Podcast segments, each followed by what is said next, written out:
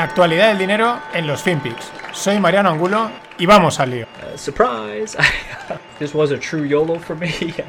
For some people, the ultimate goal in life uh, has been becoming the President of the United States. Would you like to be the President of the United States? I really don't believe I would, Rona, but I would like to see somebody as the President who could do the job, and there are very capable people in this country. Why wouldn't you dedicate yourself to public service? Because I think it's a very mean life. I, I would love and I would I would dedicate my life to this country, but I see it as being a mean life, and I also see it as somebody with strong views, and somebody with the kind of views that are maybe a little bit unpopular, which may be right, but may be unpopular, wouldn't necessarily have a chance of getting elected against somebody with no great brain but a big smile. Hola no financieros, este que veis era Donaldo Trump. Hace la tira de años, yo creo que en, este vídeo tiene, tendrá 30 años o por ahí, súper joven, y le preguntan si sería presidente y dice, no, eso es una vida min, ¿no? Es una vida mala, es una vida de, mierda, pero luego, como dice, no, yo creo que alguien que aunque no tenga la sonrisa tal, que sea un poco polémico, pero que sea las, las vistas correctas. Este tío ha estado siempre postulado para el. diga lo que diga. O sea, ha estado, vamos, o sea, sus apariciones en el. En el Príncipe Beler, en Solo en Casa y tal, vamos. Y aquí en este, pues dice que no, pero es de esto que dices que no, pero, pero lo tienes en mente, ¿no? Y al final lo consiguió. Bueno, ¿por qué meter a Trump? Porque este fin de fue la votación del, del impeachment, el segundo, y el segundo el que se libra. Sacó dos tercios eh, a su favor, no salió adelante. Bueno, esto es un poco, yo creo que ha sido un poco un paripé general, me da la sensación, porque parecía que lo iban a hacer, le iban a hacer el impeachment tal, pero luego cuando ha llegado el momento de la verdad, la gran mayoría de los republicanos eh, se han, le han, votado a favor, incluso el propio Mitch McConnell creo que era, que parecía que era el que más enfrente, al final también le votaba al favor, porque es que bueno, eh, tampoco había estado, en fin, vamos, es como han ido de chulitos, pero luego tampoco se han atrevido a ir contra alguien de su partido y la movida es esta siempre que hay en la política, sean en la parte del mundo que sean. ¿Qué ha dicho Trump? This has only just begun. Él ha dicho que, vale, ahora ya, ya ve estado fuera, pero yo voy a volver a la carga. Él dice que va a aglutinar a gente o se ve que tiene bastantes apoyos para montar su propio partido o algo así. En fin, que este es un luchador y este no va a dar el brazo a torcer. Pero bien, era la parte anecdótica, probablemente no sean, no sé si, al final ya no sabes si casi es mejor, oye, que venga, que venga otra persona o a lo mejor es que no hay nadie, pero, pero curioso este documento de Young Donald Trump. Sin embargo, los medios seguían R con R que R. Su abogado le, cantaba a las 40, mañana o pasado, si, si, hay hueco lo meto, el, el vídeo en el que, o el audio en el que le canta a las 40 a una, a una profesional, bueno, perdón, profesional, una periodista que le está entrevistando y lo que hacen todos los medios de comunicación, ¿no? y el tío dice, oye, es como, sí, sí, se ha librado, pero él sigue siendo culpable, ¿no? Sí, sí, se ha librado, pero sigue siendo culpable. Y siempre apuntando, ¿no? Y hay un momento que el, abogado estalla, entre comillas, de una manera muy correcta, le planta y dice, oye, dejar ya de dividir al país, de, manipular todo esto que es de, es de coña, ¿no? Y, es espectacular. Pero bueno, ese es el, el tema de los medios de comunicación. Por eso quizás están en crisis y van a seguir estando en crisis, porque se palpa la, no autenticidad, seas del lado que seas. Y esta movida político correcta, o como la queramos decir, sigue adelante. Es de hace unos días, la tenía por ahí guardada y me había olvidado de comentarlo. Gina Caruso, la actriz de, la gran serie de Mandalorian, ¿no? La chica que le acompaña ahí, que es también mercenaria, por así decirlo. Y, bueno, pues se ve que hizo unas declaraciones muy a favor del Partido Republicano americano y los, y no, los chinos, Disney, eh, le ha cargado, le ha, cesado, le ha cesado el cargo. Puede que sea por eso, hoy en día es fácil que por cualquier cosa de estas, por haber dicho una palabra fuera de tono, te, ya tengan la excusa de tú eres políticamente incorrecta afuera, pero también es verdad que no encajaba mucho en el papel, ¿eh? Era estaba un poco... Bill Burr lo hacía mucho mejor que ella. En fin, lo que os comentaba ayer, los cortes de energía en Texas hoy han llegado a 4,5 millones de hogares. Espectacular, o sea, una barbaridad. También comentaban, aunque sea de la parte final, esto también ha afectado a las minerías de Bitcoin. Ha, paralizado un montón de, minerías que hay por allí por Texas eh, minando Bitcoin. Claro, esto de energía eléctrica, pues ¿qué vas a hacer? ¿Minar o calentar casas? Y bueno, en términos más macroeconómicos, el steepening, acordaos, la, curva de tipos sigue a full, sigue vamos, empinadísima. Como igual que sube Bitcoin, igual que suben los cohetes, pues igual se empieza a poner la, la curva de tipos. El 10 años americano hoy se iba a casi los 1,30%. Nadie sabe realmente, eh, yo creo que las consecuencias, se intuye que quizás una, una, subida más de los tipos, una caída más de estos bonos, pues podría forzar un movimiento de, en las bolsas. Hay gente que dice que debería de irse al 1,75%, otros al 2,5%, en fin. Como realmente está todo desvirtuado por la política de la Fed, pues vete tú a saber. En otros tiempos, el steepening este que está pasando, es decir, están subiendo los tipos de largo plazo y cayendo los tipos de, bajo, de muy corto plazo, este, esta posición en una situación normal querría decir una recuperación económica. ¿Por qué? Porque los agentes económicos, es decir, todos, eh, no, nos, o sea, no, nos, importa, eh, ¿cómo se dice? Estamos como apostando a largo plazo, ¿no? O sea, hay, hay, recorrido, ves que la cosa va a ir para adelante y por lo tanto ese largo plazo se beneficia ¿Qué pasa cuando hay crisis, cuando hay tensión? Que el largo plazo para ti yo me voy al corto, ¿no? Y por lo tanto el corto tiende a subir. Esa, digamos, es la teoría. Ya digo, como yo creo que nunca, las teorías nunca funcionan, y menos en estos tiempos, con política monetaria is, que se le dice, pues vete tú a saber, es el steepening este bestial, ¿qué leches significa? Quizás significa que los que tradean, operan esa curva de tipos, emiten bonos, se huelen movidas en los tipos. Según un artículo de Bloomberg, la Fed o el Fed, esto va, estamos acostumbrados a decir la Fed, pero José Luis Cava dice que es el Fed, porque es el banco Fed. Anécdotas aparte, el Fed, según un artículo de Bloomberg, puede estar preparado para aumentar la tasa de interés sobre el exceso de reservas, también llamadas OIR. Y dice, bueno, pero esto realmente sería un movimiento técnico, no nos tiene que preocupar nada. Esto es. ¿eh? Esto cuando un político te dice, no, tranquilos, esto es solo para probar, ¿no? Es solo la puntita. Ya, ya, ya, claro. Esto huele a posibles subidas de tipos. ¿Cuándo? Vete a saber, ¿no? Y quizás por eso los operadores están ya.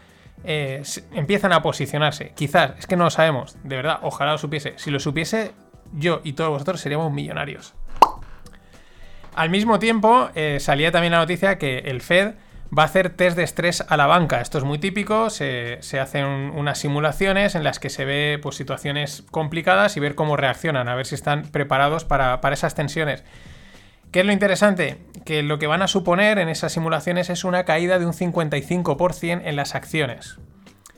Más interesante es que en los test de estrés que hicieron en septiembre, eh, esa caída la suponían en un 50%. Es decir, el propio Fed, conforme van subiendo los mercados más, más arriba, eh, también incorpora la posibilidad de que la, de que la torta sea más gorda. Pero mientras, todo para arriba. Lo que también va para arriba es el exceso de ahorro. Evidentemente, eh, la gente no sale, no se puede salir, no hay opciones de gasto, pues ahorran más, quieras o no, ahorras. Y aquí viene la pregunta, ¿no?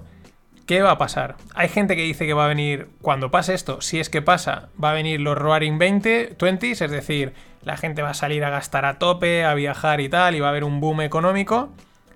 O mm, el, digamos, el miedo o esta sensación de incertidumbre respecto al futuro va a seguir pesando y la gente, pues bueno, sí, vamos a gastar más de lo que estamos gastando ahora, básicamente porque claro, no puede gastar nada, pero eh, aún así de una forma contenida. Son dos escenarios muy distintos, se está cotizando mucho el de los Roaring Twenties, pero mm, ¿por qué no el otro también, no? Eh, mm, tampoco están las cosas tan claras que a futuro.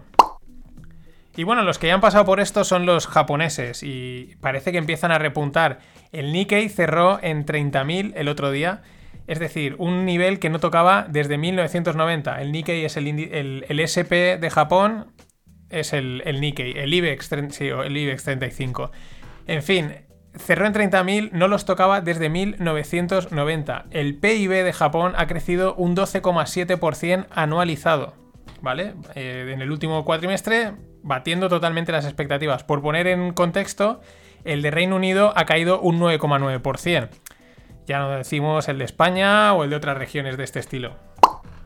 Y siguiendo en Japón, Akebono es un proveedor de Toyota, falsificó datos 100.000 veces. Ahí es nada. Pero dicen que no hay problemas de seguridad asociados. ¿no? Hemos falsificado datos 100.000 veces, pero no os preocupéis, está todo correcto. No deja de llamar la atención porque los japoneses, en teoría, son los alemanes de, de Asia y, sin embargo, pues también mm, de vez en cuando tienen sus historias. Y otra, siguiendo en Asia, pero conectándolo con Europa, la Unión Europea estudia crear una planta de semiconductores. Sería una inversión de 300.000 kil- de 300.000 millones entre inversión pública y privada. Es decir, una especie de Taiwán semiconductores. ¿Por qué? Pues eh, con lo que contaba ayer de los contenedores y lo que hemos venido contando del tema de, la, de la cadena de suministro, de los problemas de los chips en los coches. Y dicen, bueno, pues creamos nosotros la empresa. En fin, yo entiendo mm, Tai- Taiwán Semiconductores y probablemente cualquier empresa público-privada asiática puede funcionar en Europa. Dejadme dudar, dejadme dudar que una empresa público-privada pueda ser tan eficiente como cualquiera de las de allí. Pero casi es peor, porque puede abrir la... Ya está Airbus, pero, puede abrir la, tapa, ¿no? De escorchar el tema de vamos a empezar a crear empresas macroeuropeas público-privadas. A colocar a más gente que no, que no hay suficiente. Y XP, XPO o XPO Logistics, según como, te mole más decirlo, es decir, el armario de Inditex es una empresa de logística tochísima que trabaja con Inditex. Bueno, pues el detalle es que ha superado a Zara en- ganando 16.300 millones. Evidentemente, XPO Logistics no trabaja con nadie más. O sea, perdón, trabaja con más gente y esto es factible, pero claro, un cliente como Zara, pues imagínate lo que te ingresa. Es un dato anecdótico. El tema es que han crecido un 30% el EBITDA en, los en el último año. El EBITDA es los beneficios antes de intereses, impuestos y amortizaciones. Y van saliendo nuevos EBITDA. Se ve que mola inventarse uno. Si tenéis tiempo, adelante. Facebook sacará un reloj para 2022. Mm, estilo Apple Watch, este- de este rollo, para medir tus datos, para saber lo que haces a todas horas y, bueno, pues notificarte constantemente. Pero, bueno, por lo menos intentan adaptarse, intentan estar ahí en la pelea. Lo que pasa es que no sé si va a ser, ahora hablo de memoria, igual es el primer dispositivo de hardware de Facebook. Ojo, porque muchas veces no es tan sencillo. Y otra de las grandes, Spotify, da un paso al frente y a sus 5.000 empleados les dice que pueden trabajar donde les dé la real gana. Teletrabajo, flexibilidad total, donde les dé la real gana del mundo. Les deja trabajar donde quieran. Esto es muy interesante, o sería muy interesante, si en países como España eh, desarrollásemos medidas o políticas para atraer a esta gente, no para echarla, que es lo que normalmente sucede. Pero es interesante porque, bueno, son perfiles que al final vienen, tienen también buenos sueldos, en fin, economía, ¿no? Y como estas, pues van a haber otras tantas. Pero nosotros las veremos pasar.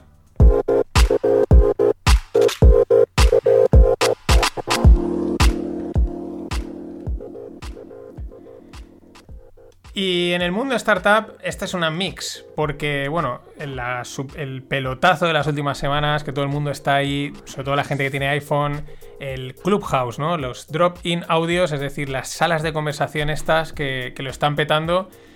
Bueno, pues el otro día Elon Musk por Twitter le decía a Putin que estaría muy bien tener una conversación. Incluso luego le traducía el, el tweet en ruso. El tío es que es, un troll, es un guasatroll enorme, ¿no? Bueno, pues es que Rusia dice que lo está valorando, que le parece una idea muy interesante. Por Clubhouse, ¿eh? No por llamada telefónica, por, por el teléfono rojo de Moscú. No, no, por Clubhouse montar una, sala y meter, una sala y meter a Putin y a Elon Musk. Dicen desde Rusia que lo están valorando, que les parece una idea muy interesante, pero que claro, que Putin no tiene redes sociales, bueno, pues que tendrá que montar toda la maquinaria rusa de telecomunicaciones para que aquello no lo no se mete cualquier hacker. Imagínate que se mete ahí el típico pum, colado, oye, ¿qué pasa? Tampoco estaría mal. Bueno, para los fans de Trello, eh, la mítica aplicación de gestión, digamos, de tareas, de planificación, yo es que soy de Notion, pero hay una nueva versión. Van a sacar, Aldasian, que es la, la dueña de Trello, saca una nueva versión. Lo digo porque sé que hay gente que es súper, súper fan de, esta, de esta aplicación. Ahí está. Y luego una idea que ya había visto algo y esto, pues digo, perfecto. Live streaming shopping a través de Talks, de Talks Shop Live. Son americanos. Bueno, ¿cuál es la idea? Eh, pues eso, un live streaming, alguien se pone delante de la cámara y vende directamente productos a través de, de ahí. Se ve que ya han hecho pruebas con Paul McCartney, con mm, eh, Matthew McConaughey. Claro, imagínate, ¿no? Estás ahí viendo a Paul McCartney, te está contando algo y dice, mira qué gorra tengo, la vendo ahora mismo, ¿no? O vendo estas gorras. Pues vamos, el fenómeno fan o lo que sea. O cualquier otra cosa, o cualquier producto produccionado, lo cual también es curioso porque es como estoy asistiendo, estoy viendo un evento de ocio, pero realmente solo me están vendiendo, ¿no? Es como si tú ya acudes, eso que iban, iban a las casas a hacer turnés, ¿no? Pues ya directamente eres tú el que acudes. ¿Por qué? Y me ha llamado también la atención porque digo, ya había visto algo, sí, la empresa de, de, de moda online, la GAM, de aquí de España, que es- lo están petando, el otro día había por Twitter que comentaban que ya habían hecho algunas pruebas de esto con Twitch y estaban muy contentos. Habían hecho venta online a través de Twitch en una emisión en directo y parece ser que les, les había funcionado muy bien. Así que, ojo, ojo, ojo. Y bueno, eh, Michael Saylor en el mundo blockchain, pues mm, yo creo que se lo quiere comprar todo. MicroStrategy va a pedir otros 600 millones vía deuda, o sea, va a emitir deuda para invertir en Bitcoin, para comprar otros 600 millones en Bitcoin. En fin, ya me parece, yo hoy por primera vez es, cuando más gente he visto que ha ha empezado a decir, este tío está loco, o sea, este tío que está haciendo, lo quiere comprar todo él, o sea, no, no, hay mucha gente que ya empieza a no verle sentido, o sea, que, mm, pero bueno, estas son las cosas. Mientras Bitcoin hoy llegaba a los 50 y volvía a corregir. Le está costando, le está costando, pero es que estamos en, en- en valores psicológicos en prácticamente todos los activos. Y ojo, porque Amaz- Amazon prepara, lanzar prepara una moneda para lanzarla en México, una moneda propia. Esto es una de las cosas, lo comentaba hoy en el grupo de Telegram, que en el mundo cripto prefiere mirar hacia otro lado. Do- dos riesgos, el riesgo regulatorio y el riesgo de competencia. Ya, ya, que Amazon no va a sacar una moneda que es única, que tiene el- el- el- el supply capado y tal. Ya, ya, pero es Amazon. Y lo gasta ya todo el mundo. Y como le metan incentivos y rollos y tal, ojo. Luego igual es un fail como fue la de como fue la de Facebook, que también está preparando sacar una nueva, la que y era Libra y ahora parece que se va a llamar Diem. Y si ayer os hablaba de los NFTs, hoy os vuelvo a hablar. ¿Por qué? Los CryptoKitties vuelven al ataque. ¿Qué son los CryptoKitties? Los CryptoKitties son como una especie de Tamagotchis virtuales que allá por el 2015-2016 eh, colapsaron la red de Ethereum. La colapsaron. O sea, salieron y se volvió la peña loca a comprarlos y petó la red. O sea, la- totalmente, ¿no? Pues la propia firma, la firma que los creó, que se llama Daper Labs, ha cerrado ahora una ronda de 250 millones a valoración de 2 billions, de 2000. Llevan ya unas ventas de 100 millones en NFTs, en Non-Fungible Tokens. Su proyecto más popular es el NBA Top Shop. Sí, sí, de la NBA. ¿Y qué es lo que venden? Venden vídeos, como me, me mola la expresión en inglés, jaw dropping, es decir, que te dejan ahí con la boca abierta. La idea es la siguiente. Tú puedas comprar de manera única. Imagínate, me estoy acordando del mítico mm, torneo de mates, ¿no? De, de Vince Carter contra Tracy McGrady. Probablemente mm, uno de los mejores torneos de mates de la historia. Espectacular. Y tú, uno de los mates, el vídeo de ese mate, grabado por la NBA, con la mejor calidad, con el mejor tal, ese vídeo lo puedes comprar y que sea tuyo y que solo hayan 10 copas, 10 copias en el mundo y lo puedas comprar gracias a la seguridad que da el token emitido relacionado con ese, con ese vídeo. Es una locura, pero esto es lo que va a venir. Y más loco que se va a volver. En fin, esto ha sido todo por hoy. Hasta mañana.